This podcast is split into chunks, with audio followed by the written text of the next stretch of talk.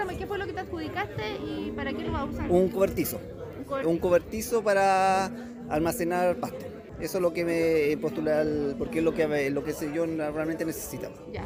Porque O sea, te viene bien, eso era... sí, es parte del proyecto. Es parte del proyecto ¿Estás que... contento con ese...? Sí, no, bastante contento con lo que... ¿Y has recibido otros apoyos del INDAP como tú me cuentas también? por cierto? Sí, eh, eh, siempre, por ejemplo, el otro apoyo como por ejemplo en la sala de proceso junto con el, el galpón, eh, 50 y 50, que 50 fue un aporte de, de INDAP y el otro 50 lo hice yo y hice una mejora aprovechando en el momento.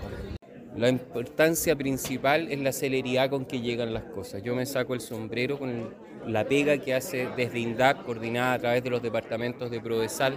Entonces, eso es lo que yo más destaco. Acá nos estamos encontrando constantemente cuando llegan las ayudas para los crianceros, cuando llegan las ayudas para los agricultores. Hoy día toda esta maquinaria que es una maravilla. Todo me parece que va avanzando en los tiempos que se requieren.